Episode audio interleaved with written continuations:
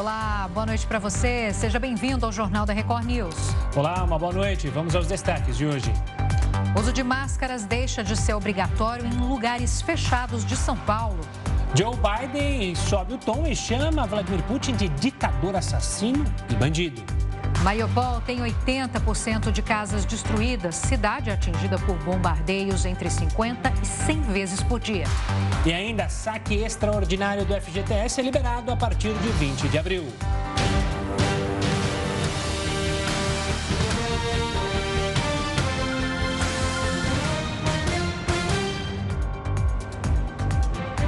O ministro da Saúde, Marcelo Queiroga, falou sobre a nova classificação da pandemia no Brasil. Vamos ao vivo, então, até Brasília com o repórter Matheus Scavazini, que tem mais detalhes para a gente. Matheus, boa noite.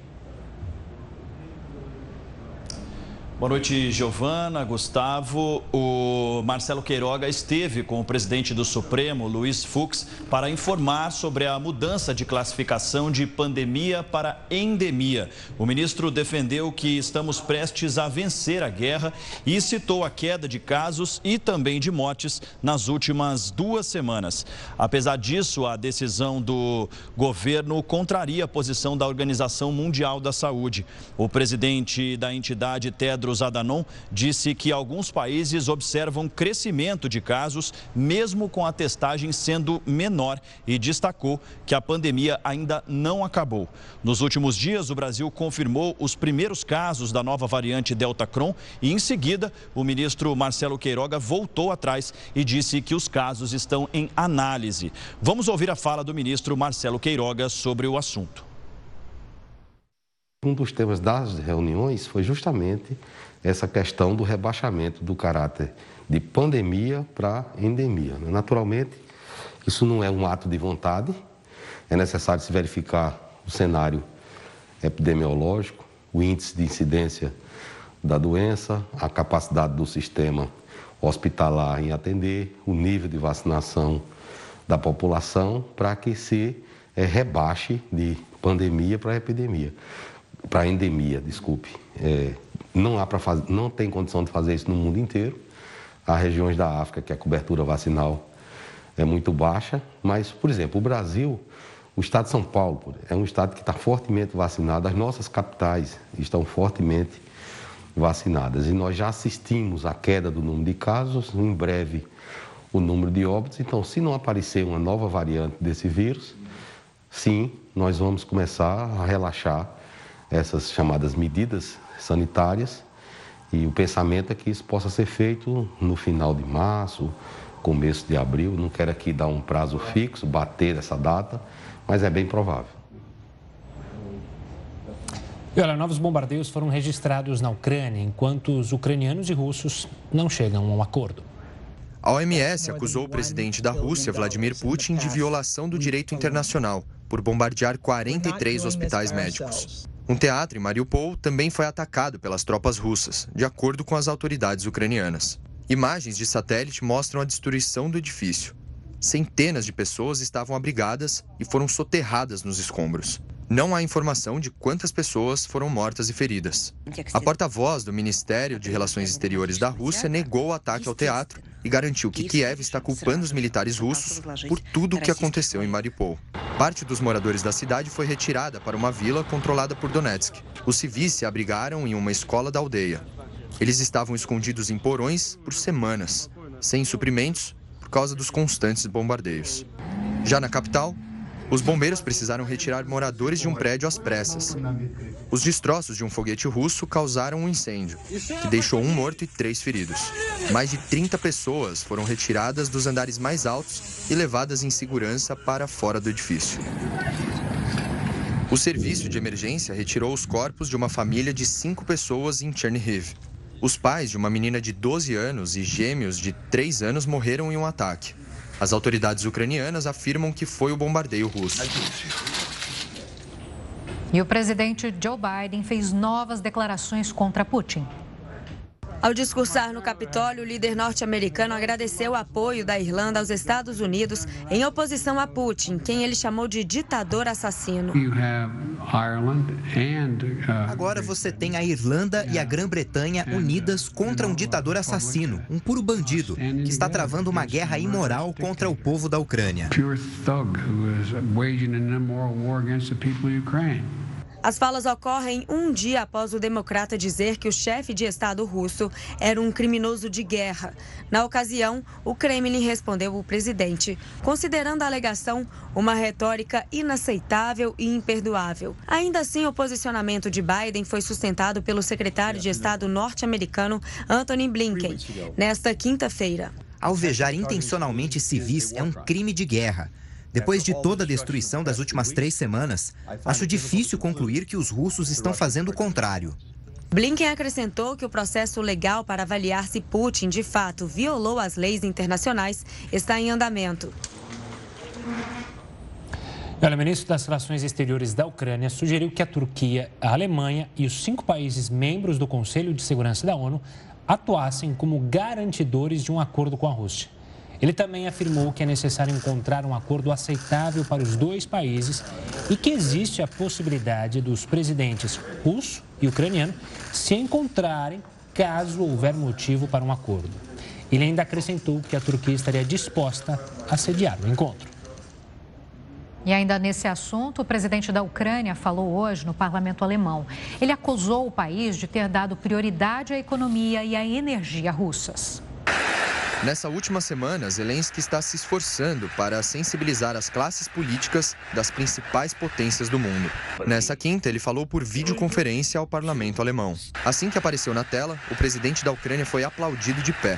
Mas apesar da recepção, ele não suavizou o discurso e criticou duramente a Alemanha. Zelensky questionou o apoio prévio do governo alemão ao projeto do gasoduto Nord Stream 2, destinado a trazer gás natural da Rússia e fez questão de enfatizar que a Alemanha ficou indecisa quando se tratava de impor algumas das sanções mais duras à Rússia. Isso por medo de que pudesse prejudicar a economia do país. O presidente ucraniano pediu à Alemanha que não deixasse um novo muro dividir a Europa e deixou ainda mais clara a vontade de receber apoio para aderir à OTAN e à União Europeia. Estão novamente atrás de um muro, não em Berlim, mas em plena Europa entre a liberdade e a escravatura. Esse muro cresce com cada bomba que cai na Ucrânia, com cada decisão que nos afasta do caminho da paz, ou que, mesmo que seja uma ajuda, não é aprovada por vocês. O discurso de Zelensky para o Congresso americano ainda repercutiu nessa quinta-feira. Biden reforçou o apoio financeiro e militar à capital Kiev e ainda disse que considerava Vladimir Putin um criminoso de guerra. A porta-voz do Ministério dos Negócios Estrangeiros da Rússia, Maria Sakharova, disse: essas declarações são extremamente perigosas e as ajudas norte-americanas vão se tornar um fator de desestabilização que não vai trazer paz à Ucrânia. Ela também fez questão de dizer que as consequências podem ser ainda mais perigosas. O Ministério das Relações Exteriores da França acusou a Rússia de fingir que está negociando uma solução diplomática com a Ucrânia. O representante francês falou a um jornal do país que as conversas não têm nenhum propósito. Russos e ucranianos ainda não chegaram a um acordo para o fim dos ataques no leste europeu. Representantes de Kiev rejeitam a ideia de neutralidade imposta pelo governo Putin. A Rússia quer que a Ucrânia siga o mesmo status de países como a Suécia e a Áustria, que não fazem parte da OTAN e estão próximas ao território russo. E olha, a guerra que acontece na Ucrânia pode gerar aí um aumento em alguns eletrodomésticos. Vamos chamar o Heródoto Barbeiro para a gente entender melhor. O Heródoto, boa noite para você. Por que, que isso pode acontecer? Giovana, a sua máquina de lavar roupa está funcionando bem em casa ou não? Opa, tá sim. Lave e seca. a geladeira tá boa? Também. Tá, tá funcionando bem. Por quê? O que você quer dizer com isso, Heródoto? Não, não, eu quero dizer que geladeira é mais coisa com, com, com o Gustavo, que ele bota umas servas lá na geladeira e tal, etc, etc. Tem que tá geladinha, vô. Agora, qual é a razão disso? A razão é o seguinte, é feito de metal, é feito de aço. Né? Então você faz o micro-ondas, você faz a geladeira, você faz a máquina de lavar roupa, a máquina de lavar prato, tudo é feito de aço. Muito bem. O que, que acontece? O aço, principalmente da Companhia Siderúrgica Nacional, que é a maior a siderúrgica brasileira, é, ele vai subir de preço. Vai subir entre 14% e 20%, em alguns lugares dizem que é 17%, enfim, vai subir bastante. Agora, por que, que o aço vai subir de preço? Né? É, se nós temos, inclusive, minério de ferro aqui no Brasil, e isso tudo é utilizado em outras indústrias também. Eu citei aí, logicamente, o eletrodoméstico, porque é aquilo que está mais perto da gente. Mas, por exemplo, a gente usa também aço, estrutura de aço, na construção civil. Então, isso quer dizer que para produzir prédio vai ficar mais caro, produzir casa vai ficar mais caro também. Bom, mas o aço também vai para a indústria automobilística. Ah, então quer dizer que a indústria automobilística também pode subir de preço? Sim. Também por quê? Por causa do aumento do aço. Agora, o que, que isso tem a ver com a guerra da Ucrânia, da invasão da Rússia sobre a Ucrânia? É bom lembrar o seguinte: uh, o Brasil importa carvão. As duas coisas mais essenciais numa indústria de aço é carvão e minério de ferro. O carvão é importado. Para ter uma ideia, o carvão antes dessa guerra começar, ele custava 320 dólares a tonelada do carvão. Hoje está custando 700 dólares a tonelada de carvão. Em outras palavras, é o seguinte: o carvão simplesmente dobrou de preço. Uhum. E um dos países fornecedores de carvão para o Brasil é a Rússia. Ela não, não vende para a gente só fertilizante, ela vende carvão também. Só que no mercado mundial foi para 700 dólares. Então, consequentemente, o aço vai ficar mais caro. O outro componente que eu falei, que é o minério de ferro, a gente tem bastante, nós exportamos bastante também, mas ele também subiu de preço. Vamos, espera um pouquinho. Se ele é produzido aqui no Brasil, se é minerado aqui, a gente é grande exportador mundial de minério de ferro, por que, que sobe? Porque o ferro também é uma commodity e o preço do ferro é também feito pelo mercado mundial. E aí a responsabilidade é dos chineses. Por quê? Porque é a China que diz que quanto vai pagar por uma tonelada de minério de ferro. E os chineses aumentaram o preço, vou pagar mais. Quando eles disseram isso, eles aumentaram o preço da commodity fora do Brasil, o ferro, o minério de ferro, e aqui dentro também. Então, por esses dois motivos, ligados principalmente a fatores externos, a gente vai ter um aumento do aço no Brasil e toda a cadeia que utiliza o aço na sua produção. Que eu brinquei aqui do lava-pratos, até a indústria automobilística, a indústria de construção civil, por causa, olha o impacto que tem o aço e a importância que ele tem. Pois é, tudo, tá tudo interligado, né? Tem o aço, tem o níquel também, que subiu horrores e está deixando muita gente preocupada, para, principalmente é, smartphones é, utilizar, são utilizados é, níquel, então isso preço, ele é, ele é usado até o preço na Bolsa de Londres, né? Teve que fechar três dias porque subiu mais do que poderia, enfim. Como você disse, né? Uma, algo que acontece, uma guerra, é, a globalização é tamanha que afeta vários setores, né, Heródoto? É, porque aparentemente, né, como, aparentemente isso não deveria prejudicar o mercado brasileiro. Mas prejudica. Se você importa carvão, uh, e o carvão está vindo de uma região onde tem uma guerra, que a gente está mostrando aí nessa cobertura especial feita pela Record News, consequentemente o preço do mercado mundial uh, sobe. Eu, eu fui olhar lá, a tonelada dobrou de preço do carvão. Então, consequentemente, o aço vai subir de preço. E é interessante que é a maior produtora de aço do Brasil é a Companhia Siderúrgica Nacional. Só para dar um lembretivo pessoal, foi uma troca que o Brasil fez com os Estados Unidos para entrar na Segunda Grande Guerra Mundial ao lado dos Estados Unidos e não ao lado da Alemanha. Troca essa capitaneada pelo ditador daquela época, um cidadão chamado Getúlio Vargas. É bom lembrar, né? Ele ficou bem no muro por o máximo que ele pôde ficar. E aí, então, chegou a esse acordo para, então, ficar do lado dos americanos e da parte ocidental. Herota, a gente volta a se falar daqui a pouquinho, tá bom? Até já já. Até já, gente. Até já. Olha, Mariupol tem 80% das residências destruídas, isso de acordo com a prefeitura da cidade. 30% delas não podem ser restauradas. Mais de 30 mil pessoas conseguiram abandonar a cidade ucraniana nos últimos dois dias. Mais de 6 mil carros particulares deixaram Mariupol e foram para outras cidades após a abertura de um corredor humanitário. As autoridades afirmaram que a cidade está sob bloqueio há 16 dias. 350 mil residentes estão escondidos em armazéns e porões por causa dos constantes bombardeios. Em média, são 50 a 100 bombas aéreas por dia. E a OCDE disse hoje que a guerra na Ucrânia pode reduzir em um ponto percentual o crescimento mundial ao longo do ano. O alerta da Organização para a Cooperação e o Desenvolvimento Econômicos foi feito com base nos efeitos que a guerra tem sobre os mercados de energia e financeiros. Além da redução no crescimento mundial, a entidade ainda calcula que a guerra pode representar 2,5 pontos adicionais de inflação no mundo e gerar uma profunda recessão na Rússia. A alta dos preços será vista por todos os países, mas os efeitos serão sentidos principalmente na Europa, que é o continente que mais depende do fornecimento de matérias-primas, alimentos e energia dos dois países que estão se enfrentando.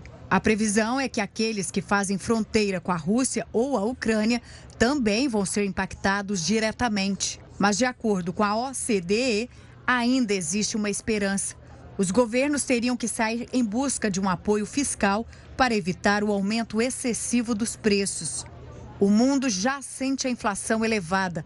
Isso ocorre principalmente por causa da energia. Mas para a OCDE, essa também é uma oportunidade para minimizar a dependência das importações da Rússia e diversificar fontes de energia. É também uma forma de acelerar a transição de combustíveis fósseis para alternativas renováveis. E a Rússia rejeitou a decisão do Tribunal da ONU sobre a suspensão da guerra. O Jornal da Record News volta já com essa e outras informações.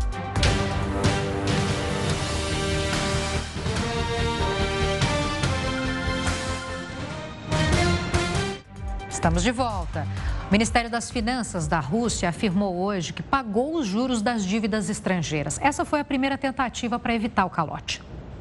A Rússia anunciou o pagamento das dívidas de mais de 17 milhões de dólares que teria sido realizado no começo da semana. Em comunicado, o Ministério das Finanças declarou a ordem de pagamento de dois títulos estrangeiros. A pasta acrescentou que os fundos foram enviados para um banco estrangeiro. O pagamento foi a primeira tentativa de evitar um calote da dívida. Este termo significa que o país descumpriu alguma cláusula de um contrato. A Rússia teria usado parte das reservas que tinha no exterior para efetuar os pagamentos, mas os recursos haviam sido congelados. Por isso, não ficou claro se os investidores realmente vão receber o dinheiro. Cerca de 300 bilhões de dólares russos foram bloqueados como parte das sanções ocidentais ao país por causa da invasão da Ucrânia. As medidas do Ocidente também paralisaram parte dos sistemas bancários e financeiros russos e derrubaram o rublo.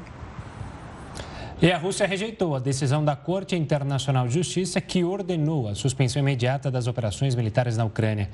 Os vereditos da Corte são vinculantes e não é possível apelar mas o tribunal não tem como forçar os envolvidos a respeitar as decisões.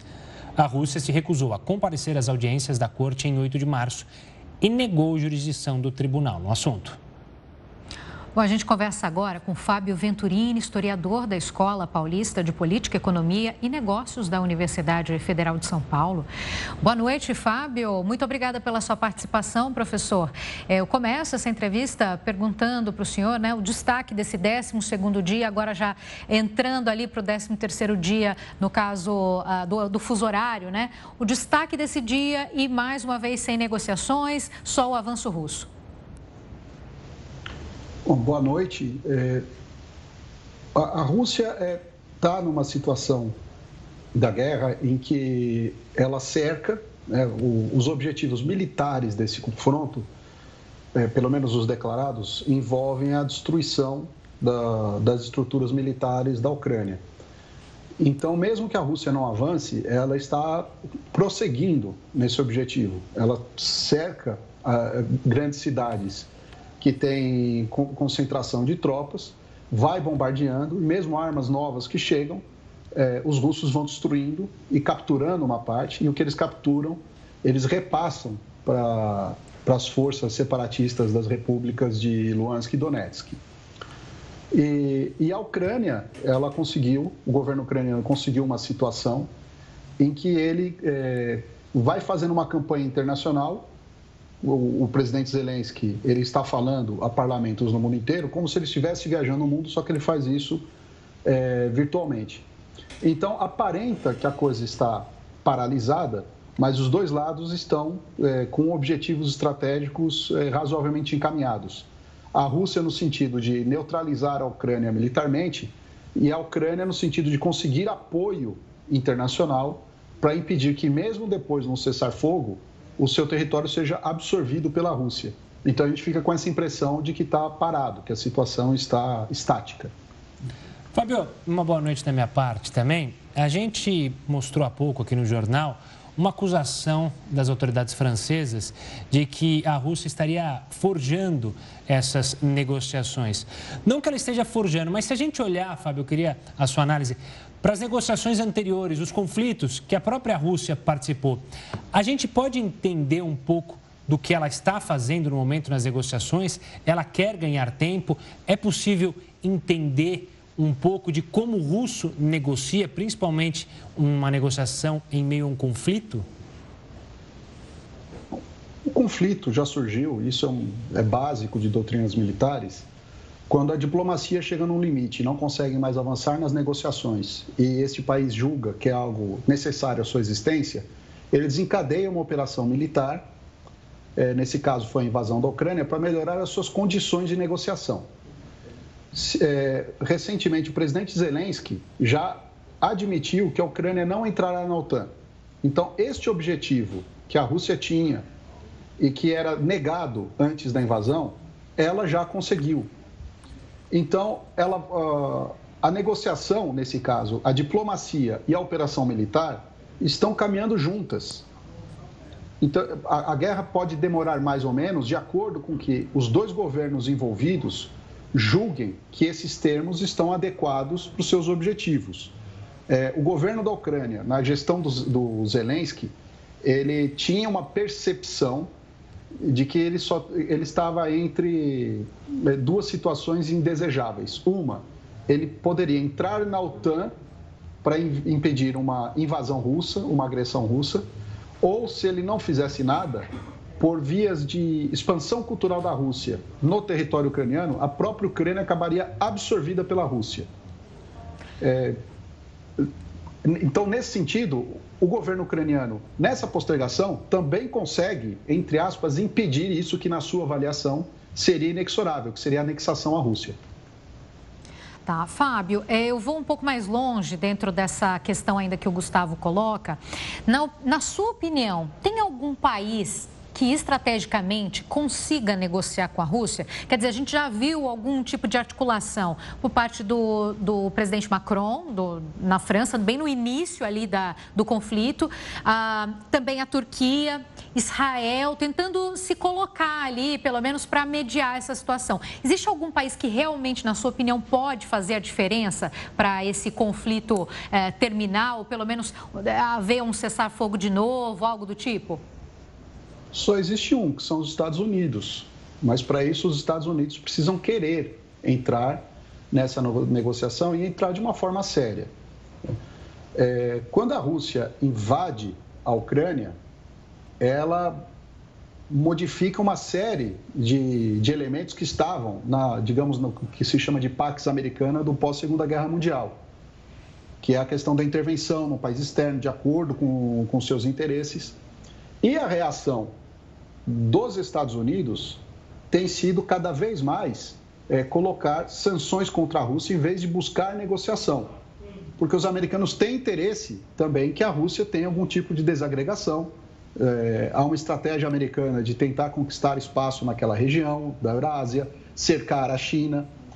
Então, se os Estados Unidos quiserem entrar para negociar seriamente com a Rússia, com uma Ucrânia neutra, e isso eu sempre enfatizo, que há no próprio Pentágono, no Departamento de Estado americano, há ideólogos nos Estados Unidos que defendem isso. Isso não é uma questão só da Rússia, mas há uma política do Partido Democrata que a política externa do Partido Democrata que não busca esse tipo de diálogo, Ele prefere uma confrontação e as sanções econômicas à Rússia. Então, nesse sentido, o conflito ele está escalando expandindo e envolvendo outros países que estão se aliando à Rússia economicamente, deixando uma situação séria para os próximos anos.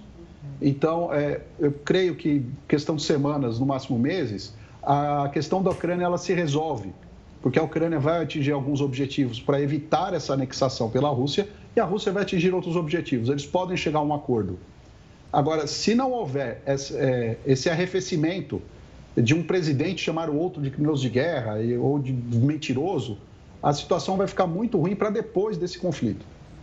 É, isso, isso só que eu ia perguntar para você, só para terminar, né? Ah, os Estados Unidos precisariam aí ter uma postura é, bem correta com relação a, a, essa negociação, essa mediação, querer. Mas hoje, por exemplo, o, o presidente Joe Biden falando né, que o, é um ditador, que o Putin é um ditador assassino, isso só não coloca mais pimenta na coisa toda?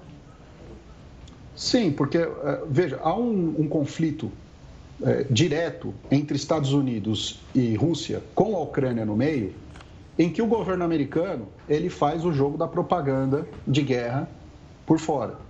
Então, quando começam esses insultos, a coisa vai escalando que a gente pode não saber onde vai parar. E o, o governo americano começou a ameaçar o governo chinês. E o governo chinês começou a dar respostas bastante atravessadas para governos europeus e para o próprio governo americano. Então, a, a coisa da Ucrânia, ela já está contaminando relações de vários países, está é, tá gerando transformações na economia, países asiáticos é, ensaiando fazer comércio entre si, usando outras moedas como referência que não o dólar, e isso para os Estados Unidos é uma coisa muito, prejudici muito prejudicial. Então, é, quanto mais é, os Estados Unidos fomentam o debate, em vez de tentar negociar uma Ucrânia neutra, pior vai ficando para o depois. Por enquanto, dentro do território ucraniano, a violência, os militares ucranianos estão sendo desativados, né, estão sendo eliminados, capturados, é, depósitos de munição destruídos.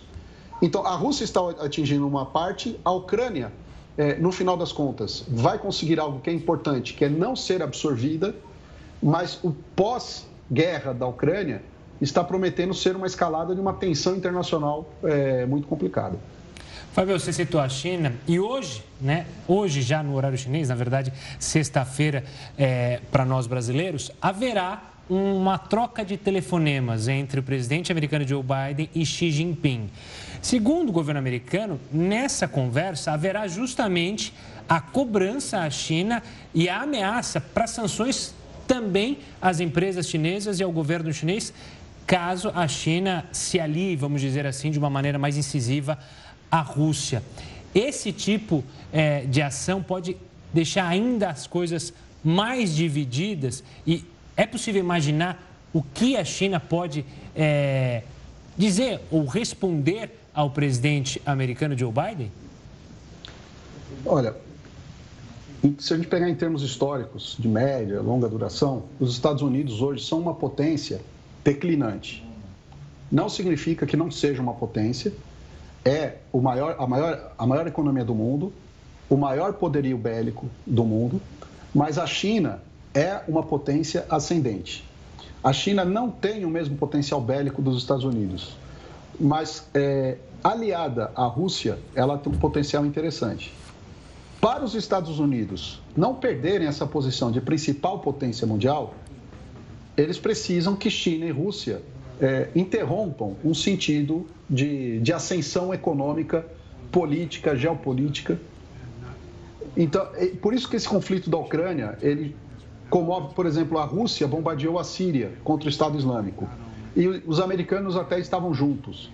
O da Ucrânia é tão é, problemático nesse sentido porque ele indica que o mundo unipolar é, do pós-Guerra Fria já não existe mais e tem um novo polo que, na verdade, é o mesmo polo da Guerra Fria, só que dessa vez não mais sob a liderança da União Soviética, mas uma unidade entre a China comunista e a Rússia capitalista, uma unidade mais asiática do que dentro de uma questão ideológica e de organização econômica, é, se colocando internacionalmente querendo é, rediscutir as instituições, a própria Organização das Nações Unidas, é, o Conselho de Segurança da ONU, um sistema global que não tenha mais apenas o dólar como referência. E China e Rússia estão trabalhando nisso há anos e os Estados Unidos estão há anos trabalhando para minar esta ascensão. Então, se os americanos é, continuarem dando ultimatos à China, é, a China não tem qualquer perfil de que ela vai recusar esses ultimatos. Ao longo da história, é, todos os impérios caíram. Né? Agora, a tragédia é que os impérios não costumam cair pacificamente. Né? Já dizia um grande filósofo alemão que a, a, a violência é a parteira da história. Então, é, se não for negociado, é, a tendência é que as tensões entre os Estados Unidos e a China aumentem. E aí esse confronto da, é, é entre, entre Rússia e Estados Unidos no território ucraniano, ele pode escalar para um confronto entre o Ocidente e o Oriente, o Ocidente é, liderado por uma potência declinante e o Oriente por uma unidade entre um, uma potência econômica e uma potência militar que estão ascendentes. Então, há uma expectativa enorme em torno dessa, dessa conversa. Ah, agora, Fábio, eu queria dar um, colocar um outro ângulo aqui. Na, na questão do presidente da Ucrânia, né, o Zelensky. É, você acha que ele mudou um pouco a postura? É, que ele, ele não tem só é, elogiado uh, o Ocidente, pelo contrário, hoje mesmo já criticou a postura da Alemanha. Enfim, uh, de alguma forma, isso mostra uma, é, uma mudança de comportamento ou mesmo uh, uma forma de dizer para a Rússia que ele não está totalmente a favor do, do Ocidente ou que de alguma forma ele pensa mais como a Rússia? O que, é que você vê desse, desses pontos, assim, dessas declarações? Mais? O Zelensky ele é uma pessoa da mídia. É, ele, ele trafega bem neste meio. Ele, ele é uma pessoa muito bem preparada para a mídia e muito bem preparada para uma situação de se antepor, a, antepor à Rússia. É, as declarações dele contra o Ocidente, elas revelam, primeiro, uma expectativa frustrada da Ucrânia de que é, o governo ucraniano imaginava que a OTAN participaria de uma forma muito mais ativa do, do confronto. E nesse sentido, ele já se coloca também é, falando contra o Ocidente, não para se aproximar da Rússia, mas muito mais para falar com o cidadão ucraniano. Né? Porque a OTAN não entrando, a tendência é que militarmente a Ucrânia seja derrotada mas o Zelensky ele busca de modo que, mesmo militarmente derrotado, o governo saia moralmente vencedor é, e legítimo para liderar a Ucrânia na reconstrução. Então, o Zelensky ele é muito habilidoso nesse sentido, então, é, e ele faz as coisas muito bem pensadas, muito bem calculadas. Ele é uma pessoa da mídia.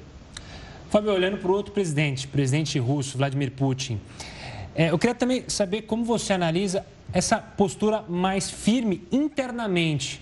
A gente acompanhou é, ultimamente é, falas mais duras a traidores, segundo o presidente russo, que eles serão extirpados da Rússia, os falsos patriotas.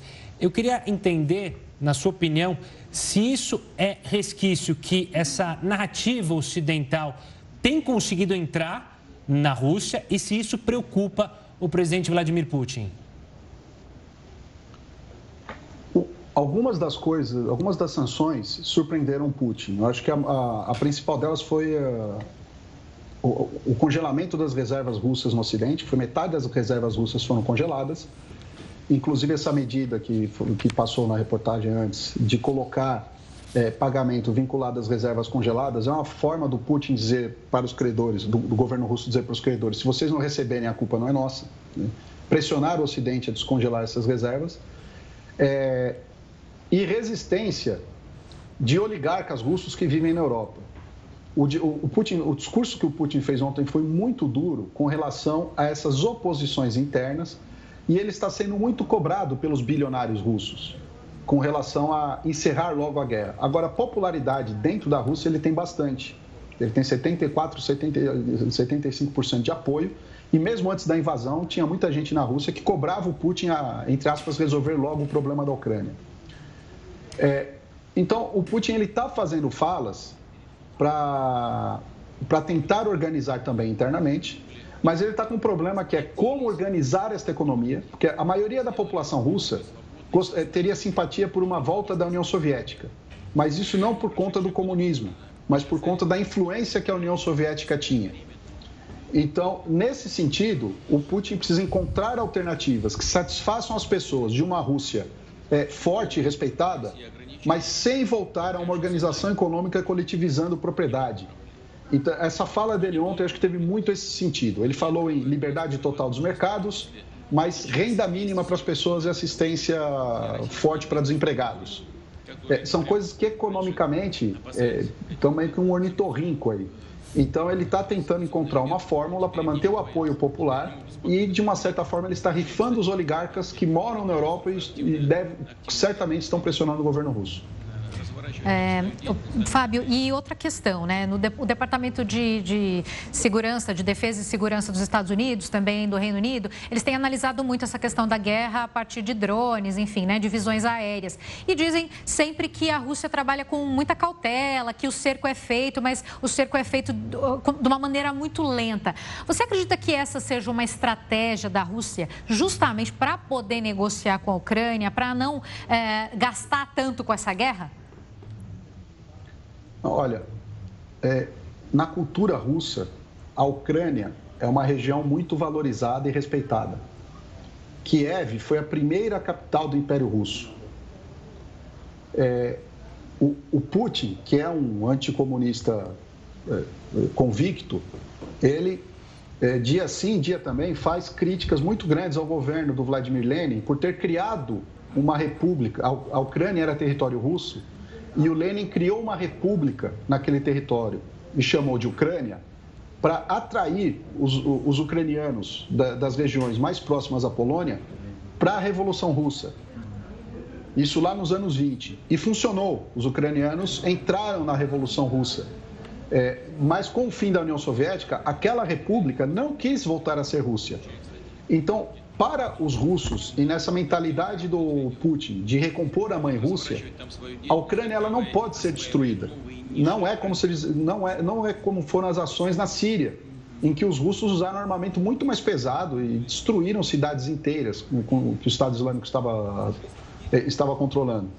Então a Rússia está entrando tentando conservar o máximo que ela pode de infraestrutura, então eh, água, energia elétrica estão sendo mantidas. Não é uma invasão para acabar com, a, com toda a infraestrutura da Ucrânia. Agora, o que ele não esperava era essa resistência ucraniana. Os ucranianos não têm esse, esse, essa, essa mesma estima pela Rússia como os russos têm pela Ucrânia.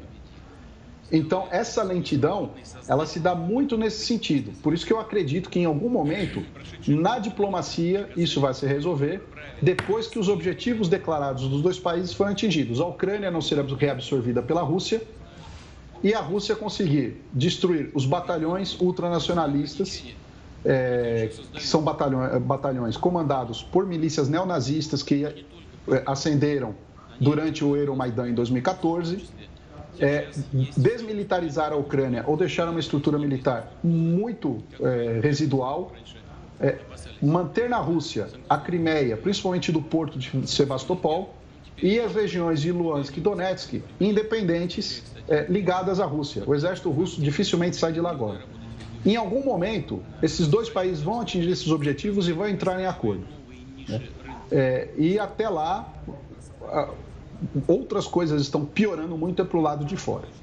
Fábio, eu tenho uma última pergunta da minha parte. É justamente é, se chegarmos a esse acordo, se é, Rússia, então, Ucrânia chegarem a esse acordo, a gente pode vislumbrar um pós-guerra muito tenso ainda na Europa, no sentido de essas sanções e essa, essa questão ocidental, muito, uma resposta muito forte a Vladimir Putin, ela pode ser consertada, digamos assim? Haverá diplomacia entre Vladimir Putin e os outros grandes líderes da Europa? É bom lembrar que a Rússia depende também economicamente é, desses negócios, principalmente com a Alemanha. É possível imaginar como é que vai ficar isso? Como que ficarão as relações entre os países? A diplomacia, a diplomacia vai ter que ser reatada. Com, esperamos que essa guerra acabe e ela acabando, a diplomacia vai ter que ser reatada, principalmente entre a Alemanha e a Rússia. Quando a gente fala em transição energética, é, é uma coisa desejada e necessária, mas não é, não é algo que se acontece em meses. A Alemanha depende muito do gás russo. E vários outros países dependem do gás russo. É, então, e, e um, um, dos principais usos é o aquecimento é, domiciliar. O inverno europeu é muito rigoroso. Então, enquanto não se resolver essa questão energética na Europa, a Europa e a Rússia vão ter que entrar em alguns níveis de acordo. Mas esses, algumas coisas foram rompidas que não se juntaram mais, porque a Rússia, e isso tanto o, tanto Vladimir Putin quanto o ministro das Relações Exteriores, tem dito é, sistematicamente que a Rússia não pode mais ter dependência em relação ao Ocidente e a Rússia está voltando os seus acordos para a União Euroasiática. Então, isso significa que uh, a Rússia vai ter déficit de mercadorias com alguns países uh, e a Europa também vai ter déficit de negociação com a Rússia. Os demais países que, que conseguirem manter uh, mercado com esses dois blocos, porque o que a gente está vendo hoje é a emergência de um novo bloco de poder internacional liderado pela China com apoio russo. Quem conseguir negociar com estes dois blocos, ainda assim vai ter dificuldades de fazer a intermediação entre esses, que é aquilo que na Guerra Fria chamavam dos países não alinhados. É, e esses países não alinhados serão pressionados pelos dois lados a, de alguma forma, tomar algum tipo de, de lado. Então, a diplomacia vai ter que funcionar, mas esse xadrez vai demorar a se ajustar. Isso pode levar questão de décadas, né? principalmente considerando que agora está de fato aberta uma disputa é, de, de moeda de referência global entre o dólar e o yuan da China. Perfeito.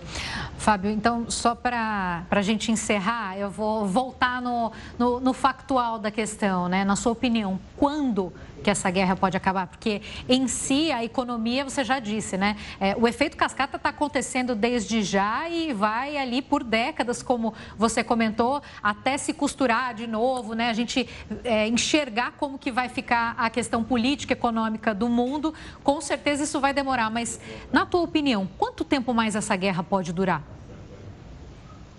É muito difícil prever. É, pegar a cidade de Mariupol, que os russos colocaram como objetivo de destruir ou capturar uh, as forças ucranianas que estavam lá, que era onde estava uma, o, o, o, contingente primeiro, fundador do batalhão Azov, das tropas neonazistas, é um cerco já de três semanas, é, com uma tragédia gigantesca. É... Ainda existe uma concentração muito grande na região de Odessa, e já há alguns movimentos no Mar Negro que indicam que os russos podem tentar cercar e invadir Odessa. E eles ainda não cercaram Kiev. Então, na medida que os russos vão de uma forma lenta, os ucranianos têm condição de manter uma resistência. Isso pode durar semanas ou pode durar meses. É... Vai depender de armamentos do Ocidente chegando para a Ucrânia. Quanto mais armamentos chegarem na Ucrânia, é, mais demora para a guerra terminar. É, e também da, do quanto o, o mundo vai aguentar essas sanções prolongadas. Se os países começarem a se adaptar a isso, a guerra pode ir muito longe. Ela pode efetivamente ir muito longe.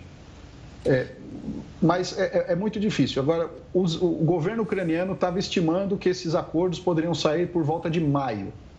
Se uma das partes acha que por volta de maio possa sair, é, então deve ter seus motivos, né? eles que estão ali dentro negociando. Então a gente teria pelo menos mais dois meses numa expectativa bem otimista. Vamos acompanhar. Fábio, obrigado pela participação aqui e pela análise no Jornal da Record News. Um forte abraço e até uma próxima. Boa noite. Até a próxima. Boa noite. E olha, mudando de assunto, a Polícia Federal investiga uma fraude bilionária no seguro-desemprego para pescadores o prejuízo passa de um bilhão e meio de reais. Os suspeitos criavam certificados falsos para pedir o seguro durante, é, para pedir o seguro durante o defeso, que é o período em que as atividades de pesca ficam suspensas. 180 mandados de busca e apreensão e mais 25 foram cumpridos em 12 estados. Entre os alvos, 42 eram servidores públicos. E olha, a projeção de crescimento da economia para este ano foi reduzida de 2,1% para 1,5%. A equipe econômica considerou os efeitos da guerra na Ucrânia sobre o comércio internacional e ainda as consequências da pandemia. O IBCBR, que é calculado pelo Banco Central e considerado a prévia do PIB, também recuou 0,99% em janeiro, em comparação a dezembro do ano passado. E os Correios registraram o maior lucro dos últimos 22 anos. O Jornal da Record News volta já com essa e outras informações. Já estamos de volta para falar que a Corte Constitucional do Peru, a mais alta instância da justiça no país, determinou que o ex-presidente Alberto Fujimori seja libertado. Ele cumpre pena de 25 anos de prisão por crimes contra a humanidade e violações dos direitos humanos. Fujimori tem 83 anos e vive com vários problemas de saúde. Ainda não há uma data definida para que ele deixe a prisão. O ex-presidente governou o Peru entre 1990 e 2000. Mudando de assunto, aqui no Brasil, os Correios registraram lucro recorde de mais de 3 bilhões de reais em 2021. Vamos chamar o Heródoto Barbeiro mais uma vez. Heródoto, na tua opinião, a estatal ainda tem chance aí de competir no mercado? Olha, Giovana, uh, tem gente que adora um shopping. Ah, não pode ver um shopping. Né? Vai direto para o shopping, etc, etc. Pois é, o Correio está divulgando, noticiando, que vai criar o Correio Shopping. Eu, uai, o que será que é essa história de Correio Shopping? É o seguinte, eles vão vender, vão embalar e vão entregar produtos é, em todo o Brasil. Eles estão fazendo um projeto piloto aqui na região da Grande São Paulo, uma localidade chamada Cajamar. Em outras palavras, é o seguinte: o Correio está criando uma seção que vai concorrer com o Mercado Livre, Mercado Pago e outras empresas que atuam nesse setor. Ué, por que, que o Correio está fazendo isso? Porque, logicamente, né, as coisas mudaram e o Correio não é mais aquele de cartas, aqueles é, de selo. Não sei se vocês já ouviram fazer selo. Já viram selo? Aquele negócio que cola na cartinha assim? Né? Aquilo tudo acabou. Ou seja, o Correio mudou. É, Tinha papel, a gente escrevia, foi a cartinha, né? Mandava para a namorada cartinha no correio. Agora só conta e olha lá. E olha lá. Ou então mandava um telegrama. Nossa. Cartão, cartão postal. E você pagava por palavra. É, é verdade. Amo. Pronto, você já estava pagando. Pois é, o Correio entendeu que as coisas estão mudando e então tem essa proposta que é o projeto piloto mas eles fizeram uma reforma lá no, no Correio. E pela primeira vez em 22 anos, o Correio deu lucro. Primeira vez em 22 anos. Em primeira vez em 10 anos, o Correio vai pagar dividendo para acionista. Então, deixa eu só explicar rapidamente. O Correio é empresa estatal. Não é que nem a Petrobras. A Petrobras é uma estatal. A Petrobras é uma empresa de capital misto. O Correio não. O Correio é uma empresa estatal porque o governo federal é dono de 100% das ações do Correio. Então, diferente da Petrobras, diferente da Eletrobras, o Correio é uma estatal. Muito bem. Então, se o Correio vai pagar dividendos, logicamente esses dividendos vão parar no bolso do governo federal, vai lá para, o, para, o, para o Tesouro, né, uma vez que há essa recuperação. Então, com isso, o Correio está tentando competir e está tentando uh, sair, já saiu uh, da, da, do prejuízo. Ele está dando lucro, deu um lucro de mais de 3 bilhões e meio de reais e está indo para uma nova direção. Então, isso vai mexer, logicamente, com a competitividade, é melhor para nós, quanto mais competição, melhor.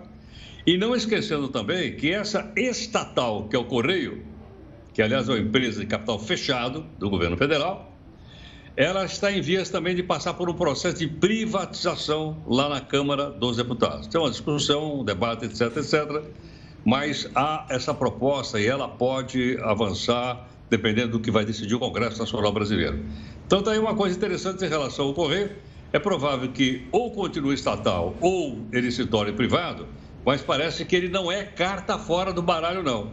Ele, ele se modernizou, se atualizou e ele vai competir com outras empresas que vendem produtos e vendem, embalam e entregam na porta da sua casa. Ô, ô Heródoto, eu, eu vou, vou dentro desse assunto aí, porque eu cheguei aí até Cajamar e ver um pouco desse projeto. É um desdobramento de um projeto que existe há um, dois anos atrás, que são umas estantes gigantescas que tem dentro da, da do, desse depósito uh, do Correio, dessa central, uh, em que eles alugam espaço para as empresas de, deixarem produtos já lá para agilizar a questão da, da entrega do produto então, o correio é que faz toda essa, essa logística para a empresa. Já ficam os produtos lá, eu cheguei a ver isso.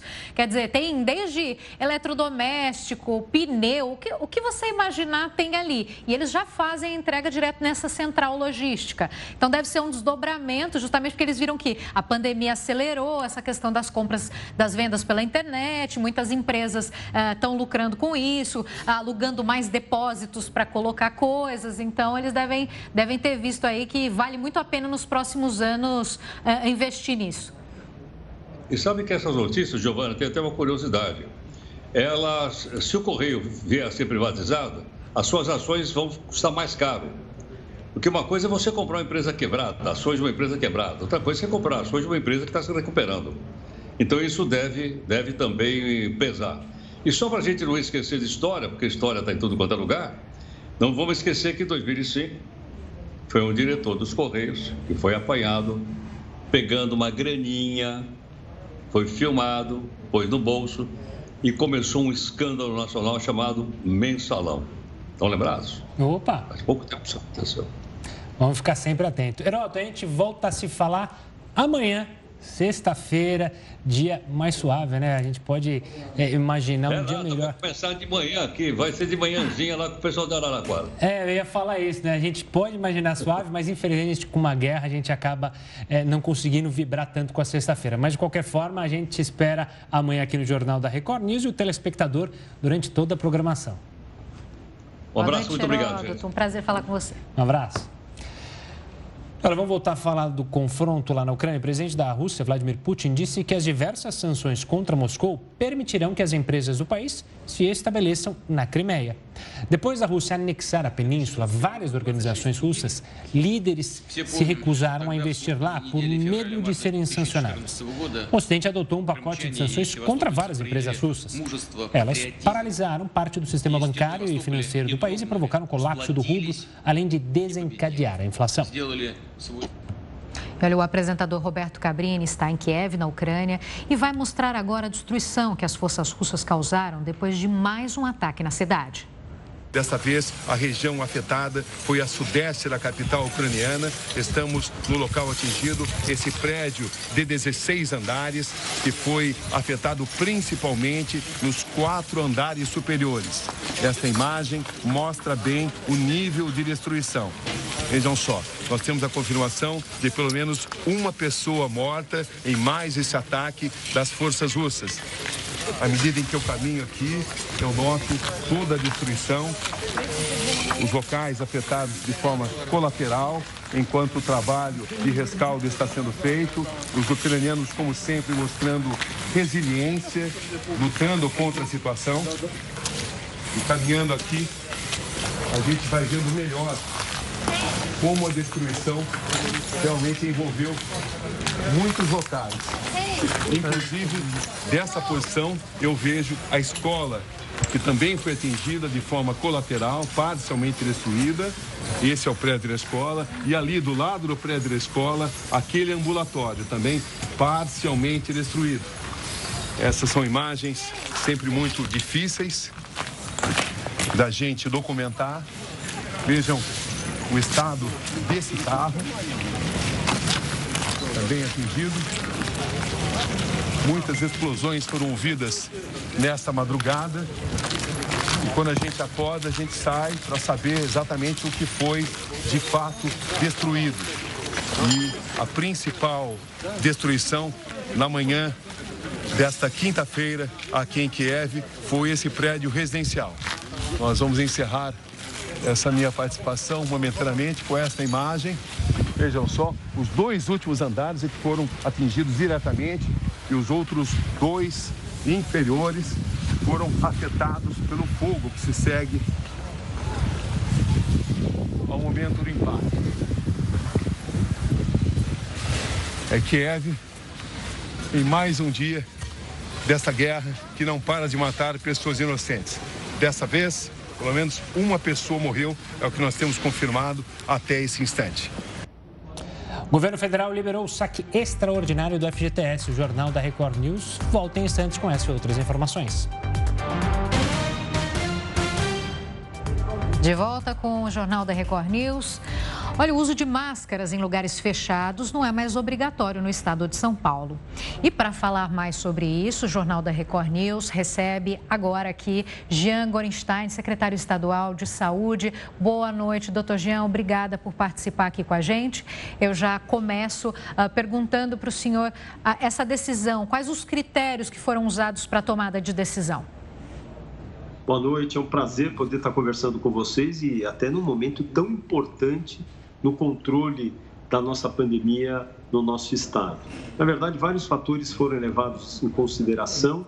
O primeiro fator foi a recrudescência do número de casos, de internações e de mortes.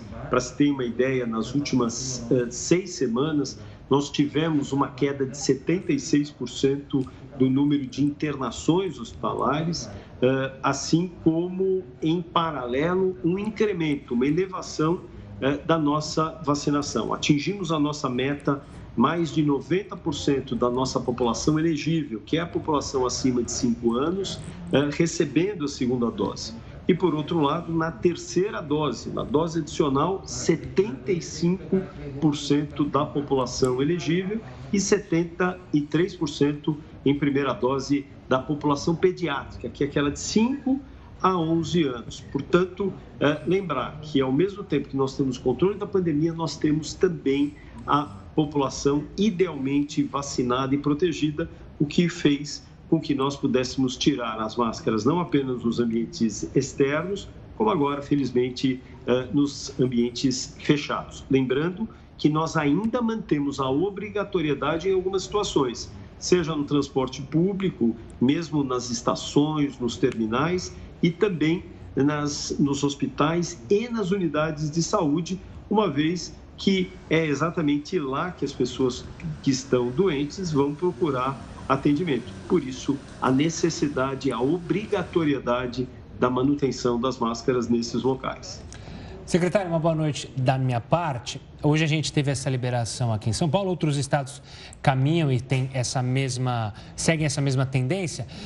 Mas em comparação a outros países, em especial a China, que recrudesceu as é, medidas para evitar que o vírus saia do controle por causa de um aumento de casos.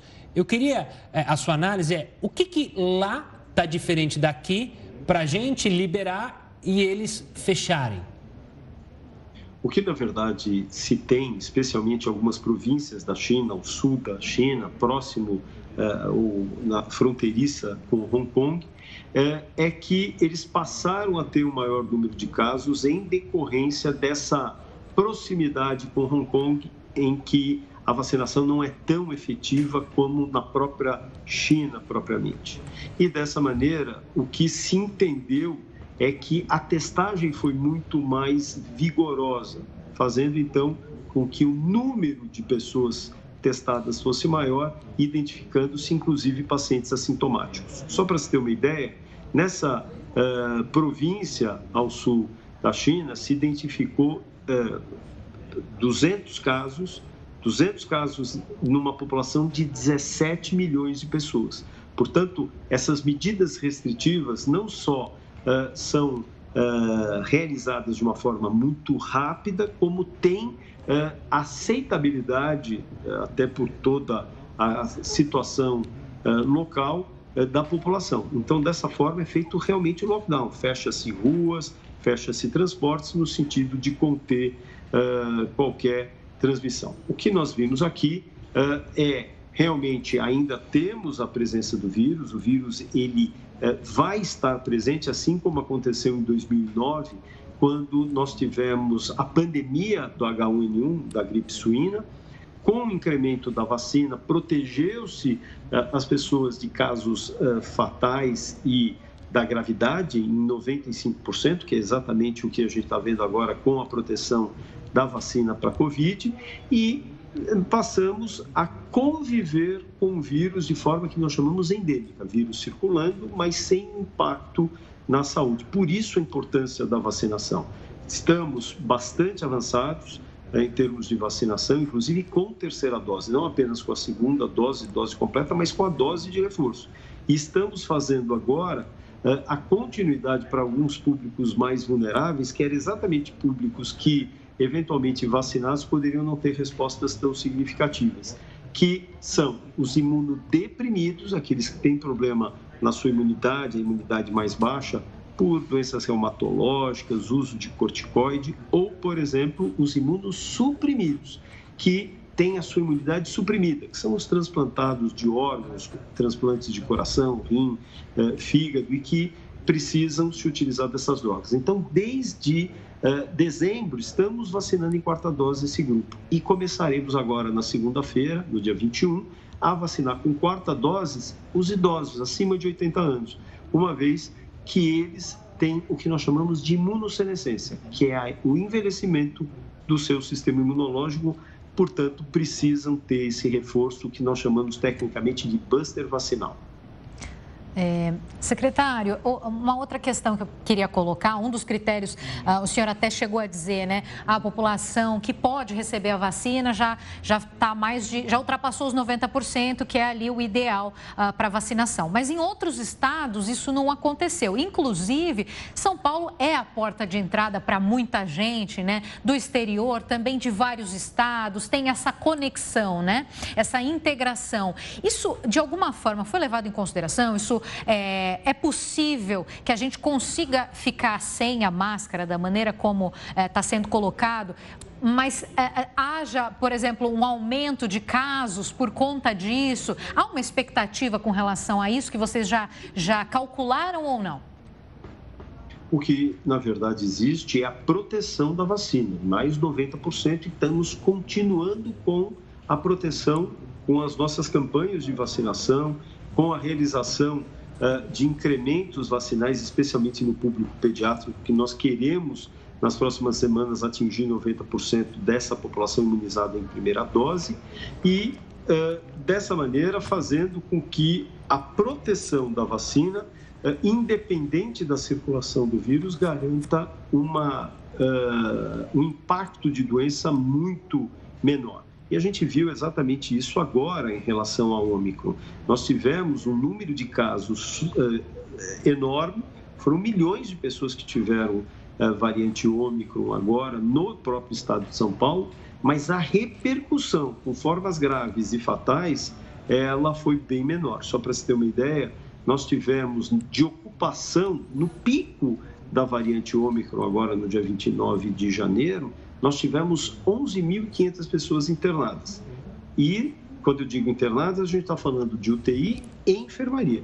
Quando nós vamos olhar no pico da segunda onda, nós só tivemos 13.500 pacientes internados aonde? Só na UTI, mostrando, portanto, que a vacinação ela vai proteger sim das formas graves e fatais. Como eu disse, nós estamos convivendo com os vírus que aí estão circulantes e, por outro lado, com outras cepas que virão, uma vez que 80% do planeta não está uh, vacinado ou não está devidamente vacinado, portanto, o surgimento de novas cepas irão acontecer. Mas o, o comitê científico está acompanhando todos esses índices e, dessa maneira, se nós tivermos qualquer incremento do número de casos, internações ou óbitos, podemos sim retroagir podemos retomar as máscaras. Mas reforço que hoje, em ambientes aglomerados, mal ventilados, como por exemplo transporte público ou nos, uh, nas unidades de saúde, ainda é obrigatório a manutenção das máscaras, uma vez que nós entendemos que aí a circulação é muito maior de vírus. Mas eu quero também ressaltar um outro aspecto. Nós orientamos, deixamos isso muito claro, que pessoas idosas, problemas que tenham problemas uh, de, de, outras doenças que a gente chama de comorbidades, problemas na sua imunidade, uh, gestantes, devam manter a utilização das máscaras ainda nesse momento, independente de estarem devidamente vacinados. Secretário, essa orientação que você mencionou, não sei se isso já foi discutido no governo, mas só para é, fazer um resumo, é, quando teve a, a pandemia, o governo decid, informava quais locais podiam abrir naquele é, lockdown, os locais essenciais, enfim. Eu quero saber se isso vai valer, por exemplo, para o uso de máscara em determinados locais privados. Por exemplo, há recomendação, orientação para fábricas, onde às vezes as pessoas estão muito próximas, locais fechados, é, se falam muito. Haverá um tipo de recomendação para, olha, Nesses casos específicos, nós do governo orientamos a manter o uso de máscaras, porque imagino que há uma preocupação até das empresas em, em que, que eu faço? Será que eu libero meus funcionários, não preciso usar mais máscara, ou aqui dentro usa máscara? Na verdade, a obrigatoriedade ela caiu, mas a utilização individualizada, seja por opção própria ou por condições circunstanciais de aglomeração, acaba sendo uma forte recomendação. Então, é isso que nós fazemos em algumas circunstâncias, bem como em algumas condições clínicas ou etárias. Mas eu não tenho dúvida que nós estaremos andando com a máscara no bolso. Na mínima condição em que nós observemos uh, aglomerações ou alguma situação de risco, seguramente essa máscara será imediatamente colocada. Mas digo que nós estamos numa condição muito diferente da que nós vivemos uh, quando nós dizemos assim, olha, já estamos na fase uh, uh, verde da, da, do Plano São Paulo, porque hoje nós estamos, além de viver sem restrições, temos a possibilidade de retirar as máscaras com a devida responsabilidade e segurança pela vacinação. Doutor Jean, o senhor acredita então que nesse momento, né, já que o senhor está falando, colocando é, de novo essa palavra, né, de, de, verde, agora nós estamos na etapa verde, o senhor acredita que o novo normal, então, efetivamente já começou e a gente caminha para um ensaio, de repente, de, da pandemia se tornar endemia mesmo, como o próprio Ministério da Saúde chegou a comentar, que cogita, enfim? Pois é, nós estamos uh, avançando com muita cautela. Vocês viram que há duas semanas, pouco mais de uma semana, quase dez dias, nós liberamos as máscaras nos ambientes externos. Mantivemos ainda nos ambientes fechados. Nesse momento, abrimos para os ambientes fechados, mas fazendo algumas considerações e obrigatoriedade para outros, como disse o transporte público e hospitais. É claro que nós estamos ainda progredindo a tendência natural frente a essa proteção é, é tendermos ao nosso normal. E aí, talvez esse novo normal de, uh, que nós devamos manter ainda por algumas boas semanas, até para que tenhamos toda a tranquilidade de que a retirada da máscara, mesmo em transporte público, seja algo seguro, algo que nós não achamos sê-lo nesse momento. Secretário, obviamente que vocês aí trabalham com monitoramento diário de casos de internações de mortes. Como que vocês calculam para justamente entender a medida tomada hoje daqui 15 dias aparecerão os números que a gente imagina que sejam positivos ou se forem negativos, vamos prestar mais atenção nos próximos dias. Há um monitoramento sazonal no sentido de vamos ver o que a gente fez agora, daqui 15 dias, como você mesmo mencionou, né? Primeiro liberamos é, externamente, depois vimos que, olha, funcionou, vamos liberar é, também internamente. Qual que é a expectativa de você, secretário? Na verdade, a análise é diária, ela é milimétrica, até para que a gente não tenha nenhuma surpresa em relação a números. Tanto é que nós fizemos, uh, atingimos a nossa meta de 90% já semana passada. Teoricamente, a gente já poderia ter liberado as máscaras em ambientes fechados na semana passada. Mas nós uh, quisemos olhar melhor, uh, junto com o comitê científico, os números do carnaval, das duas semanas pós-carnaval, que deu muita tranquilidade de agirmos dessa forma. Uh, novamente, nós vamos avaliar isso na, nas próximas duas semanas e seguramente, volto a dizer, hoje o maior significado é a vacinação. É a vacinação que está nos deixando com muita segurança para realizar esse movimento. Nós fomos bem responsáveis e descalonamos o uso da máscara e dessa maneira assim o faremos com análises diárias, como disse, em relação especialmente ao número de internações. Muitas vezes nós possamos, poderemos até ter um número de casos até maior, sem impacto de saúde, o que não vai é, permitir ou necessitar que estejamos fazendo qualquer recuo. Certo. Doutor Jean, é, assim, para a gente entender, né, esse monitoramento que é feito uh, todos os dias, da maneira como o senhor colocou, né, existe um, um, um teto, um limite que hoje, né, analisando friamente ali, seria o, o ideal para retroceder ou não retroceder, enfim, qual, qual é o limite que é, é, em relação mais às mortes, às internações? Qual seria a primeira leitura, assim, para, opa, talvez a gente tenha que voltar atrás ou não, dá realmente para a gente conseguir conseguir prosseguir? É, na verdade, nós tínhamos alguns dados que era o número de internações e especialmente uh, é, 300 internações, 50 mortes.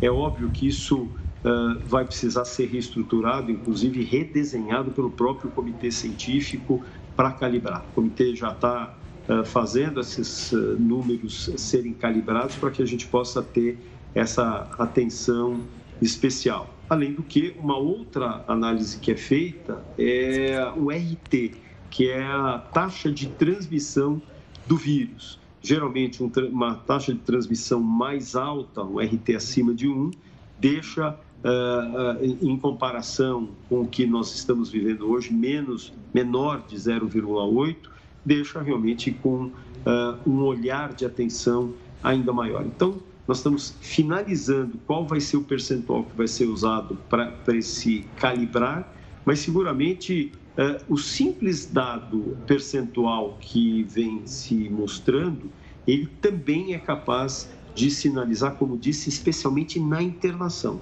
A internação é que mostra, sim, o impacto de gravidade de doença, o quanto isso compromete um sistema de saúde e, logicamente, eh, criando situações de impossibilidade de assistência para aqueles que assim o precisem.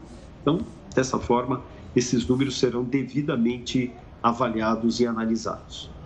Perfeito. Doutor Jean, e mais uma questão, então, que eu coloco. Além da, do, disso que o senhor falou, né? Quer dizer, a transmissão aqui no estado está controlada, vocês estão analisando de perto. Agora, é, foi estratégica essa questão de vocês divulgarem primeiro a, a quarta dose para pessoas acima de, de 80 anos e aí, na sequência, já falar sobre o, o a desobrigação do uso da máscara, justamente porque agora que as pessoas vão te, ficar com menos máscara ainda, é, é importante proteger essa população mais idosa nesse momento ainda? Sem dúvida, nós temos que proteger essa população que é uma população vulnerável. O que, que acontece, especialmente na população idosa, e quanto mais idosa, maior a vulnerabilidade. Independente de terem o que nós chamamos de comorbidades, que são outras doenças no pulmão, no coração, no rim, Aliado a isso, eles uh, vivenciam uma condição que nós chamamos de imunossenescência, que é exatamente o envelhecimento do sistema imunológico. Assim como envelhece pele, cabelos, ossos, o sistema imunológico também envelhece. Dessa maneira, a produção daquelas proteínas que nós chamamos anticorpos, ela acontece, porém, ela não se eleva como aconteceria no indivíduo mais jovem e decai de uma forma mais rápida, em quatro, cinco, seis meses. Por isso a importância, os trabalhos mostraram claramente a necessidade dessa quarta dose como uma forma de proteger, sim, essa população. Nós temos visto que daqueles pacientes que hoje internaram nas unidades de terapia intensiva, uh, claramente nós entendemos quem eram. Eram aqueles, uh, aquelas pessoas que eram transplantados usando aquelas medicações imunossupressoras, que tinham doença reumatológica com uso de altas doses de corticoide e eram também alguns idosos que, a despeito de terem feito uh, o uso da vacina, tiveram o risco de incorrer a mais gravidade. Por isso, a importância de reforçar uh, a imunidade desse grupo etário. Secretário, o senhor bateu muito na tecla da vacinação. Eu queria fazer uma pergunta, você que está acompanhando, obviamente, mais de perto os estudos, principalmente da quarta dose, não só para idosos, mas também é, para a população em geral. Eu lhe pergunto exatamente isso. O senhor acredita numa quarta dose para a população em geral? Ou o senhor acredita que a gente vai ter um, não uma quarta dose, mas uma nova dose com já a nova geração de vacinas mais segura, é, ainda mais eficaz? Qual é a sua avaliação? Eu acho que nós vamos ainda precisar uh, reforçar o sistema imunológico de toda a população, mantendo doses adicionais de reforço anuais. Então, nós não vamos ter só a quarta dose, ou a quinta, ou a sexta, são doses anuais que acontecerão. Hoje, como você mesmo falou, nós temos outras gerações de vacinas que são mais imunogênicas. A própria Butanvac, que está em fase de teste, já numa fase 3 bastante avançada, ela mostra, sim, a possibilidade de uma resposta imunológica também muito mais robusta e mais prolongada. E a possibilidade, inclusive, de associação o vírus da gripe. Ou seja, imagine você anualmente, imagine você anualmente poder vacinar uh, para gripe e concomitante para Covid de forma anual. Isso promove uma resposta muito mais intensa, como disse, mais robusta, fazendo então com que essa proteção possa se perpetuar por mais meses, aguardando uma nova dose no ano uh, seguinte. Tá certo, doutor Jean, muito obrigado pela participação, por nos atender e falar então sobre essa medida tomada hoje pelo governo de São Paulo. Um forte abraço e até uma próxima. Obrigada, secretário. Boa muito noite. Muito obrigado. Muito obrigado. Foi um prazer participar com vocês. Muito obrigado. Boa noite. Prazer é nosso. Boa noite. Olha, vamos continuar com o assunto, porque após dois anos do início da pandemia, países da Ásia têm visto crescer justamente o número de casos de Covid-19. A Coreia do Sul alcançou um novo recorde diário de infecções por coronavírus nesta quinta-feira. Foram registradas mais de 620 mil contaminações nas últimas 24 horas. A alta de casos é provocada pelo avanço da variante Ômicron.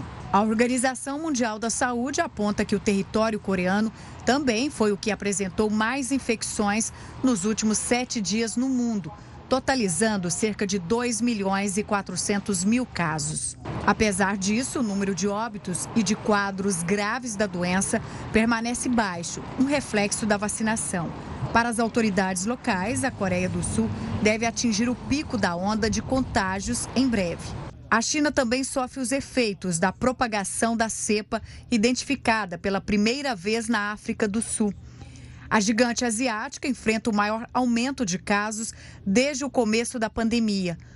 Com o intuito de conter o crescimento no número de infecções, o presidente Xi Jinping reforçou que o país deve continuar com a política rígida de Covid-0 para combater a crise sanitária. Assim, a população na China voltou a vivenciar um cenário de restrições severas, semelhante ao experimentado dois anos atrás.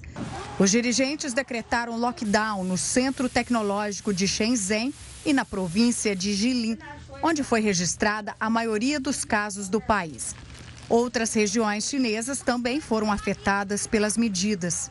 Já em Hong Kong, território autônomo da China, não houve implementação de confinamento geral até o momento.